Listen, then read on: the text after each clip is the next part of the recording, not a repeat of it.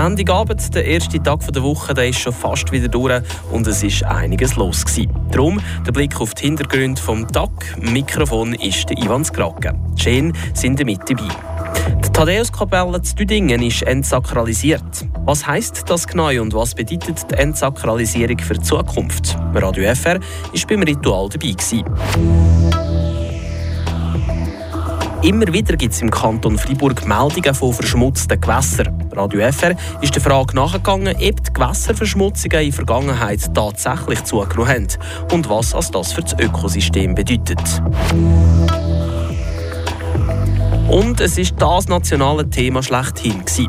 Die UBS übernimmt die Credit Suisse und wird so zur Monsterbank. Was sagen Finanzpolitiker und Finanzpolitikerinnen von links bis rechts? Die Region im Blick. Schönen guten Abend miteinander. Die Thaddäuskapelle zu Düdingen ist kein geweihter Ort mehr.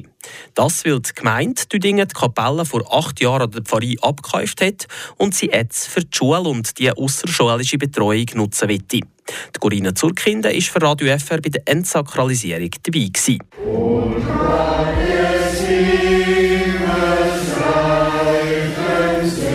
Kleinkäppeli im Herzen des Dorf Düdingen war voll, wenn der Pfarrer Josef Güntensberger die Messe eröffnet hat. Es hat wohl ein paar Generationen gegeben, die hier Kurate haben oder einfach sich beten. Thaddeus Käppeli ist immerhin mehr als 60-jährig. Für die Entsakralisierung hat die Pfarrei im Bischof Charles Morero um die Erlaubnis fragen. Das Dekret ist neu vorgelesen. Gekommen. Und? Anschliessend werden eigentlich alle sakramentalen Gegenstände entfernt. Also das heißt, zuerst tut man den Tabernakel leer, nimmt das Allerheiligste raus, tut es transferieren in die Kirche. Also hier in die Pfarrkirche in Düdingen in dem Fall. Anschliessend tut man das ewige Licht löschen. Wir nehmen äh, die Reliquien aus dem Altar und letztendlich da haben wir mit den Osterkerzen rausgezogen und haben nachher dann den Segen bekommen. Erklärt der Pfarrer Josef Güntensberger. Auf die Frage, ob das häufig vorkommt, dass sakrale Orte profaniert, das sie ist verweltlicht können, antwortet er. Weil Kirchen eigentlich einen Wandel durchmacht von einer Volkskirche zu einer Diaspora-Kirche, wenn man so will, passiert es immer öfters. Aber nein, es bleibt ein sehr seltener Vorgang gesamthaft. Und obwohl die Pfarrei Tüdingen jetzt um ein Käppeli ärmer ist, sind wir hier doch sehr gut bestückt. Wir haben rund sieben Kapellen, wir haben unsere Pfarrkirche, wir haben Maria-Grotten im Wald oben und zudem haben wir die Einsiedelei. Also äh, wir haben wunderbare Orte, wo man sich wiederfinden kann um im Gebet zu verweilen, aber auch um einfach Ruhe zu finden im Angesicht des Herrn. Aber jetzt ganz ehrlich, wenn der Sigrist das ewige Licht gelöscht hat, dann ist es an mir gerade ein bisschen geschmuch. Da ist immer ein Weinenzaug dabei, weil da hat es Leute jetzt auch in dieser Vier, die Hochsiege hier gefeiert haben und so weiter. Da sind viele Erinnerungen dran. Und gleichzeitig, unser Glaube gibt es ja gerade Kraft, dass wir auch dürfen vorwärts schauen dass wir dürfen mutig und zuversichtlich in die Zukunft gehen Auf großes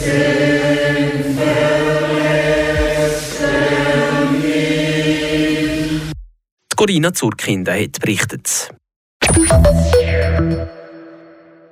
Wenn ihr bei uns aufmerksam Nachrichten verfolgt oder regelmäßig Frapp dann ist sich vielleicht euch schon aufgefallen. Viele Meldungen von Gewässerverschmutzungen geistern durch die Freiburger Medienwelt. Gibt es im Kanton tatsächlich mehr verschmutzte Gewässer als früher? Und was bedeutet das für das hiesige Ökosystem? Der Beitrag von Andrea Schweitzer.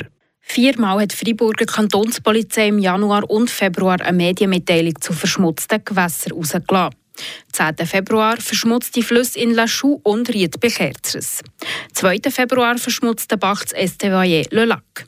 20. Januar dasselbe in Sivirier. 6. Januar verschmutzter Bach zu Colli, 27. Dezember dasselbe in Schable, 19. Oktober ein verschmutzter Bach in Courtepin, am 12. Oktober ebenfalls in Gormanbeuf und am 22. September das mal in Wüsternon. Die Liste die ist lang. Und es hat in den letzten Jahren immer wieder eine kleine Zunahme gegeben, wie der Eric Menel, Chef für Wassersicherheit beim Amt für Umwelt, sagt. Selon les statistiques qu'on tient au service de l'environnement. Nach den Statistiken, die wir beim Amt für Umwelt haben, gibt es im Schnitt jedes Jahr rund 100 Verschmutzungen. 2020 haben wir 108 Fälle gezählt, 2022 sind es 120 Fälle gewesen. Man sieht also eine ganz leichte Zunahme. Il y a une très légère augmentation. Gründe für die Verschmutzungen sind vielfältig. Sei es Unfall, wo Öl ausläuft, Beschütte, die vom Feld in den Bach läuft oder Chemikalien, die bei Industrieunfällen in die Umwelt gelangen. Les principales origines en tout cas de ces pollutions in den meisten Fällen sind die Verschmutzungen auf Unfall oder fehlerhaften Betrieb von Anlagen zurückzuführen und werden sicher nicht absichtlich verursacht. Sagt der Eric Menel. Manchmal haben die Verschmutzungen aber auch einen anderen Grund. Malheureusement, c'est qu'il y a aussi de plus en plus de, de, de piscines Leider gibt es auch gegen mehr private Pools. Die sind zwar klein, haben aber gleich ein gewisses Wasservolumen. Hier sind die Informationen, die zur Verfügung stehen, vielleicht zu wenig. So ein Pool ist schnell gekauft und die Leute wissen meistens nicht, wie das man Poolwasser richtig entsorgt gérer les eaux quand ils nettoient ces piscines, quand ils vident la piscine. Das Amt für Umwelt und die Gemeinden würden nämlich regelmäßig informieren, wie man das Poolwasser richtig entsorgt, sagt der Eric Menel.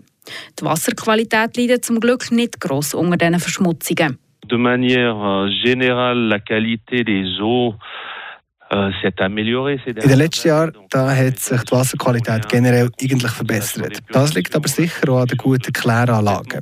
Den Unternehmen, die mehr Rücksicht auf die Umwelt nehmen oder die Landwirtschaft, die bezüglich Pestizidstarke Regulierungen hat. Es hat also viele Massnahmen, aber gleich bleiben Einzelfälle übrig.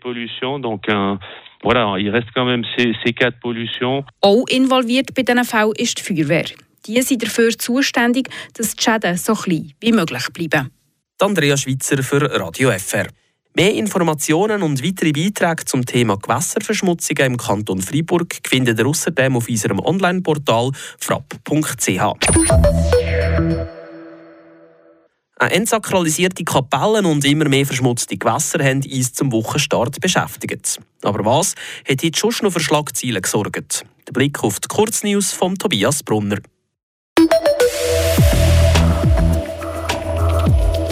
Die Vogelgrippe ist bei Wildtieren aktiv, bei Hausgeflügel und bei der Landwirtschaft ist sie aber noch nicht angekommen.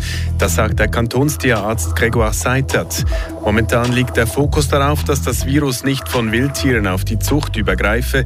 Seitert appelliert deshalb an alle Geflügelhalter, die Maßnahmen einzuhalten. Zudem sollen Fußgängerinnen und Fußgänger tote Vögel nicht berühren. Zum ersten Mal seit zehn Jahren geht eine Goldmedaille in der Schweizer Philosophie-Olympiade in die Romandie. Und zwar an den Freiburger Guillaume Demière vom Collège de Gambach. Mit Demière hat es erstmals seit 2013 ein französischsprachiger Teilnehmer auf den ersten Platz der Schweizer Philosophie-Olympiade geschafft. Auf das nationale Finale folgt die internationale Philosophie-Olympiade, die wieder im griechischen Olympia stattfindet. Wegen der Altersgrenze von 20 Jahren ist Demière allerdings von der Teilnahme ausgeschlossen. Und die Freiburger Hotel- und Spitalgruppe Aevis Victoria konnte im letzten Jahr einen Reingewinn von über 60 Millionen Franken ausweisen. Dies bei einem Umsatz von rund 1,14 Milliarden Franken.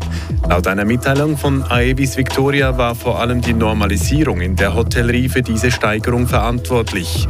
Die Freiburger Gruppe Aevis Victoria umfasst unter anderem die Klinik General in Freiburg, das Hotel Bellevue in Bern oder auch das Victoria Jungfrau in Interlaken. Laken. Es ist das Thema schlechthin in den letzten Tagen. Die Krise von der zweitgrößten Schweizer Bank, der Credit Suisse. Gestern Abend ist die Bombe geplatzt. Die UBS hat verkündet, die Credit Suisse zu übernehmen. So verkommt sie zu der Monsterbank. Es sei der einzige mögliche Weg gewesen, hat es an der Medienkonferenz der Verantwortlichen geheissen. Das Bundesbahn scheint aber niemand so richtig zufrieden zu sein mit dieser Lesung. Bundeshausredaktorin Livia Mittendorf. Die Risiken für die Schweiz sind zu gross, sind sich Politikerinnen und Politiker von links bis rechts einig. Der parteilos Schaffhauser Nationalrat Thomas Minder findet die Message, die die Schweiz gestern in die Welt herausgesendet hat, skandalös. Wir müssten genau in die andere Richtung gehen. Jetzt hat man aber der Welt Wirtschaft hat man gesagt, nein, man kann noch zwei äh, äh, Too Big to Fail Banken, die zu groß sind, um äh, in Konkurs zu gehen, kann man noch zusammenführen, sie noch größer machen. Für ihn ist klar, die Riesenbank muss irgendwie zerstückelt werden. Der grüne Präsident Balthasar Glättli erinnert derweil an einen Vorschlag der Grünen von 2011, das sogenannte Trennbankensystem, das verlangt, dass der Investmentbereich von den Geschäftsbanken getrennt wird. Die Frage, die wir jetzt lösen müssen, ist, wie können wir es schaffen, dass der Finanzplatz nicht mehr so mit solchen Monstern belastet wird. Das sind Klumpenrisiken, die wir mit unserer Volkswirtschaft nicht tragen können. Das Anliegen ist dann von SP und SVP unterstützt worden, nicht aber von politischer Mitte. Der FDP-Präsident Jerry Burkhardt zeigt sich heute zwar offen, alle möglichen Lösungen noch einmal anzuschauen, sagt aber auch, die Situation, die wir jetzt hatten, hätte man auch mit dem Trennbankensystem nicht verhindern können.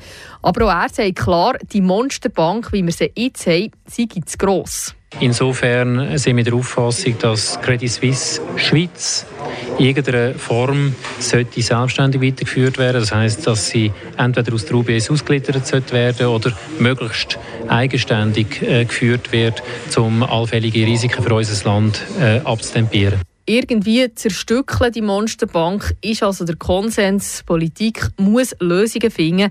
Sowohl die FDP wie auch die SP fordern für das eine außerordentliche Session. Der Bericht von der Bundeshausredaktorin Livia Mittendorp. Das war es mit den Hintergründen vom Tag für Hit. Aber schon morgen gibt es wieder weiteres Aktuelles aus der Region Freiburg und aus der ganzen Welt. Im Namen vom ganzen Radio FR-Team bedanke ich mich ganz herzlich fürs Zuhören und wünsche euch einen schönen Abend. Bleibt gesund und bis morgen. Am Mikrofon war der Ivan Skrake. Das bewegt heute Freiburg. Freiburg aus seiner Geschichte. Ging auf frapp.ch.